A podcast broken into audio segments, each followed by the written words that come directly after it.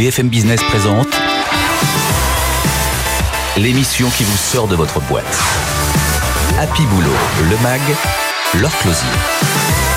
À tous et bienvenue dans Happy Boulot le Mag. Je vous souhaite une excellente année 2021, une année avec un peu de présentiel, moins de zoom, des challenges professionnels et des chefs bienveillants et compétents. Voilà ce que je vous souhaite pour l'année. Au menu de cette émission, un invité exceptionnel, le paléanthropologue Pascal Pic, qui va venir nous parler de l'évolution de l'entreprise. On parlera aussi formation. Enfin, les Français sont prêts à s'intéresser à leur employabilité et leur carrière. 60% se disent prêts à se former sur leur jour de congé. Et on commence tout de suite avec une question de fond. Comment se différencier et créer de la valeur quand on travaille sur le web? Je reçois le patron de Netino. Happy Boulot, le mag, c'est parti. BFM Business, Happy Boulot, le MAG, l'exécutif de la semaine. Et notre exécutif de la semaine, c'est Hervé Rigaud. Bonjour, PDG de Netino. Netino, c'est un prestataire de services spécialisé dans la modération des espaces communautaires des sites Internet. Vous filtrez les contenus, vous découpez, enfin, vous avez tout un tas de métiers. Vous allez nous expliquer ça. Vous avez été racheté par Webhelp en 2016, mais c'est une boîte qui existe depuis quoi 20 ans à peu près? 19 ans, précisément. 19 ans? Bonjour, Laure. 19 ans, vous avez 1600 freelances, 45 salariés entre Paris et Madagascar. Quelle est la typologie euh, de salariés euh, qui travaillent pour vous aujourd'hui? De salariés, alors nous on a deux D'abord les salariés, après les prestataires. Très bien. Euh, eh bien, la typologie de nos salariés, elle est, elle est très variée, puisqu'en fait, nous intervenons euh, auprès des directions marketing et digitales euh, dans plusieurs euh, types de métiers. Alors, notre métier historique, c'est la modération, mais nous ne faisons pas que ça. La modération, aujourd'hui, représente euh, 50% de notre chiffre d'affaires. Nous faisons aussi des prestations de social listening, de veille social média. En fait, on, historiquement, nous, on est là pour euh, préserver les images de marque. La modération fait partie de, euh, de la préservation de l'image de marque, mais on vient aussi en amont pour alerter, faire de, encore une fois de la veille, de la modération, de la modération de contenu, pas uniquement les modérations de texte. Et ensuite aussi, on a des prestations de community management euh, et de la prestation aussi de conseils sur des, sur des campagnes social média.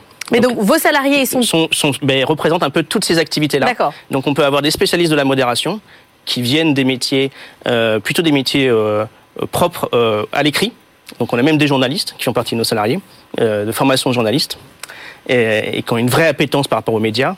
Et, ensuite, on a des gens qui ont des appétences sectorielles, qui, peuvent avoir des appétences pour la distribution. On les recrute aussi sur leur- leurs propres affinités en fonction de certains secteurs, ou des appétences sur les énergies, euh, les appétences sur les banques, etc. Donc, en fonction on des clients, euh, il y a des salariés. Et ensuite, vos 1600 prestataires, ils viennent en renfort Tout à fait. Alors en renfort, en fait, nos salariés pilotent en général les prestations.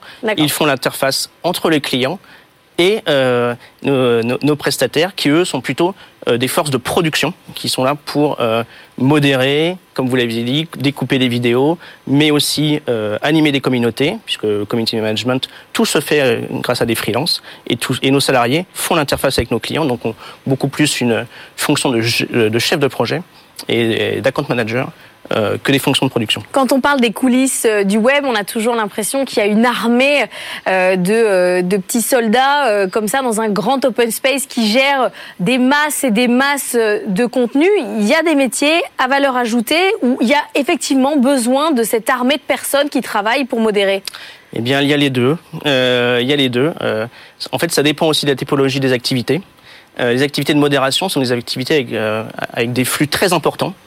Et ben, on ne peut pas faire l'économie euh, d'avoir, comme vous dites, des armées euh, de personnes euh, plutôt sur des pays, dans des pays en voie de développement. Vous citiez Madagascar. Mm. Nous, on a, des, on a, on a euh, environ euh, 450 personnes à Madagascar, mais on a plus de 1600 personnes, comme vous l'avez dit, à travers le monde. On, on opère en 38 langues. Donc, en fait, on n'a pas que euh, des, des personnes qui sont, euh, qui sont sur des pays en voie de développement, mais on en a beaucoup. Et pourquoi ce choix de Madagascar? Pourquoi 450 à Madagascar? Ça a été un choix historique. Euh, euh, je, tiens à saluer ici euh, Jean-Marc Royer qui, m'a succédé à la tête de, Netino-. C'est lui qui a créé la société. Alors c'était un choix historique parce que c'est un, pays qui est clairement un pays avec une forte appétence sur l'écrit. Et la modération, c'est basé sur l'écrit, donc là, une bonne compréhension de l'écrit. C'est moins le cas d'autres pays francophones, donc ça c'est Donc vous êtes allé chercher une compétence là-bas? Tout à fait. Nous sommes allés chercher d'abord une compétence et euh, ce qu'on appelle aussi des soft skills, des gens qui, euh, euh à qui on pouvait apporter du travail, parce que c'est notre, modèle. Nous, ça fait 19 ans qu'on est en, home office, en télétravail ou en home office, et avec des freelances. Et c'était une sorte de win-win avec ces compétences. On leur apportait du travail sans leur demander d'aller faire des kilomètres et des kilomètres pour aller justement dans une usine à modération qu'on peut connaître ailleurs. Euh, et c'était et c'était un peu notre notre choix et notre positionnement. Et ça, ça nous a réussi puisqu'aujourd'hui, euh, 90% de nos, de nos, modérateurs à Madagascar euh, sont là depuis plus de 10 ans. Nous n'avons aucun turnover. Aucun. Aucun sauf celui qu'on provoque. Euh, il y a donc la masse, ces usines à modération, et puis il y a euh, celui qui sort de la masse, le content manager, le community manager. Euh, il y en a certains qui sont devenus célèbres, on pense à Suite Decathlon par exemple, certains émergent. Il faut quoi aujourd'hui pour être ces deux métiers très différents, mais pour être un bon community manager, qu'est-ce qu'il faut faire? Eh bien, il faut déjà avoir des, une grosse affinité par rapport à son sujet. Euh, il faut aimer justement là aussi, il faut aimer l'écrit, il faut aimer euh, porter euh, euh animer. C'est quelqu'un qui va qui, qui, va vouloir animer et pas seulement répondre, qui va être dans la proactivité. Qui est pas... Il faut aimer son client alors. Il faut aimer son. C'est la marque qu'on défend absolument. Tout à fait il faut aimer son client. J'ai des community managers, j'ai des social media managers qui travaillent en régie chez mes clients ou qui refusent de travailler pour certains, certains, ah, certains, certains de mes clients. Oui, tout à fait. Ils disent j'y arriverai pas, ce, ce client-là. pas, avec euh. certaines marques que je ne citerai pas, mais euh, c'est contre leurs valeurs.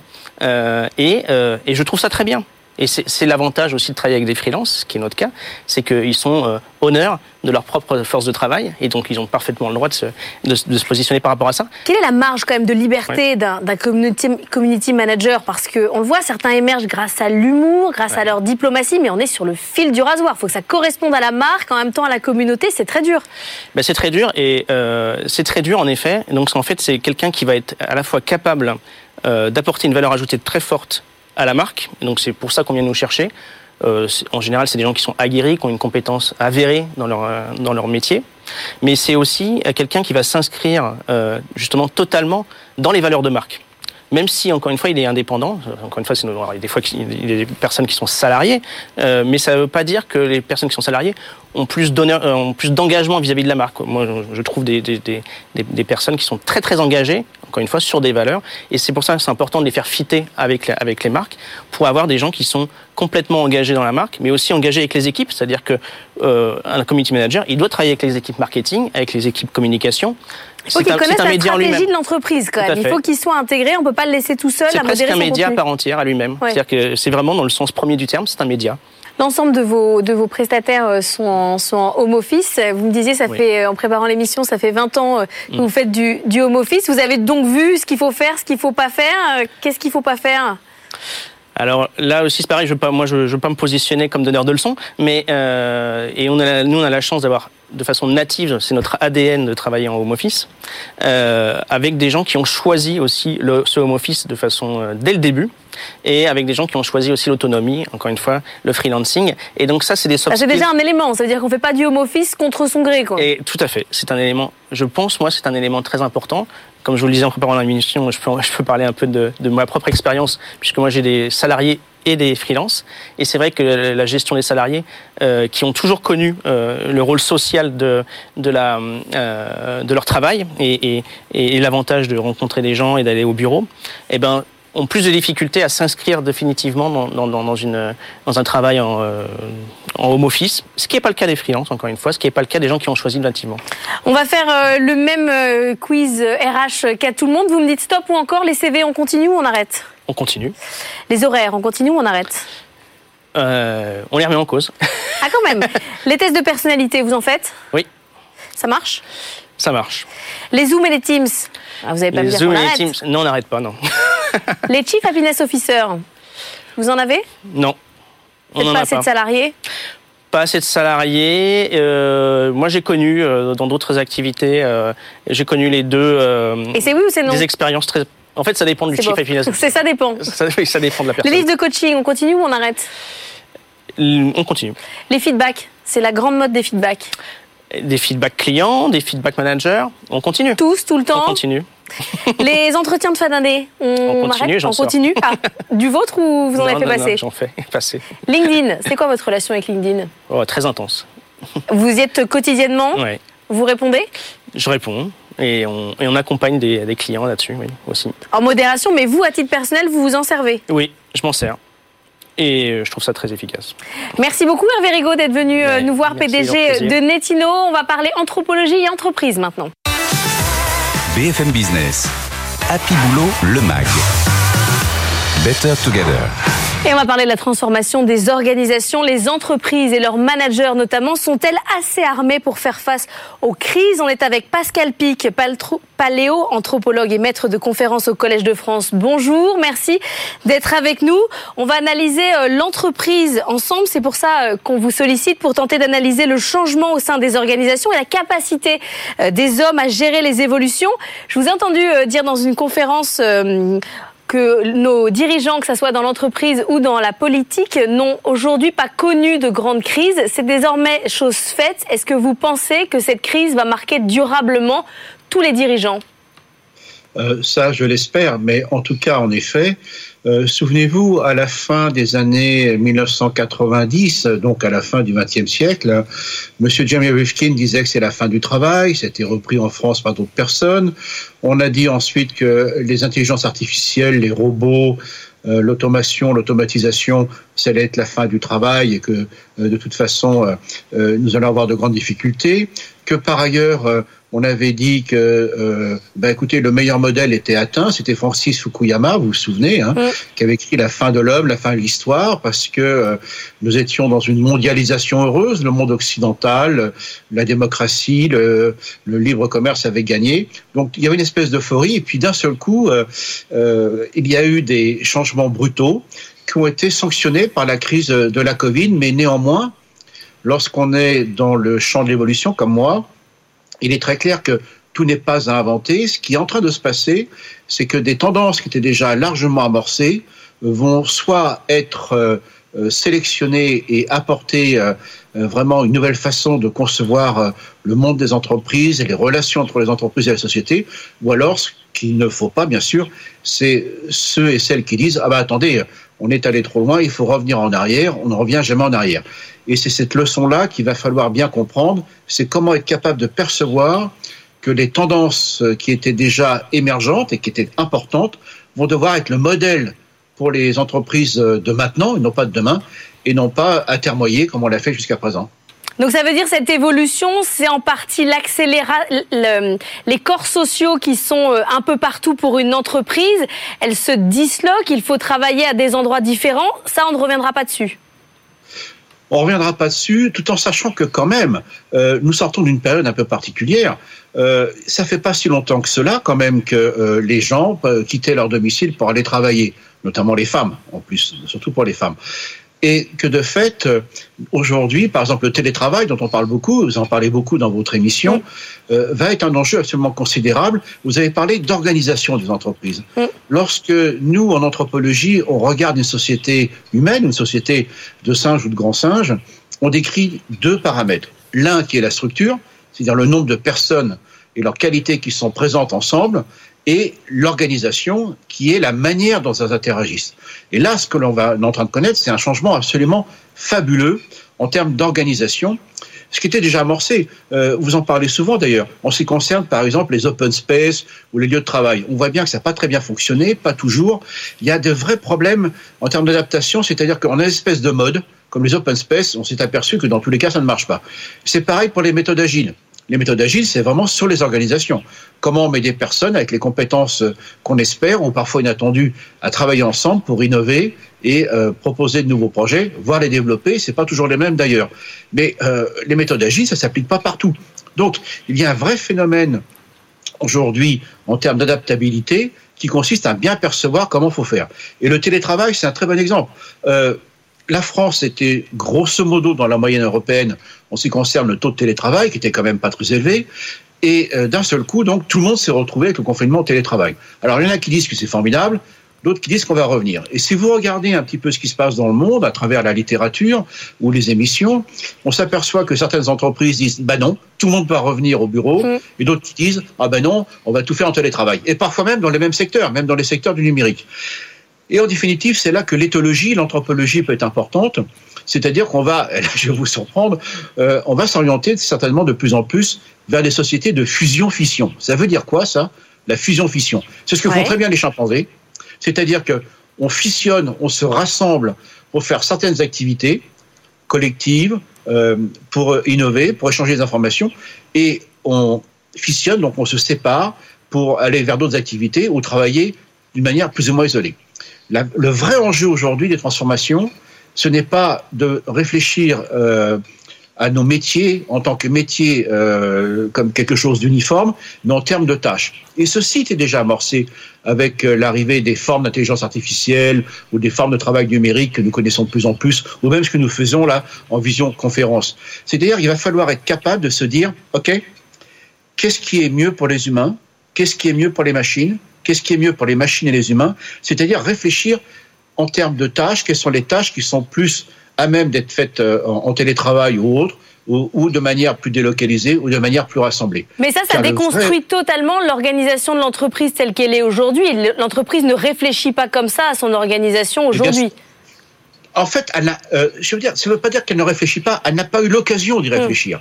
Car en définitive, on était inscrit sur une espèce d'inertie qui était quand même, euh, à la fin du 19e siècle, eh bien, c'était euh, les moyens de production, donc les personnes, on invente le salariat, les personnes vont travailler.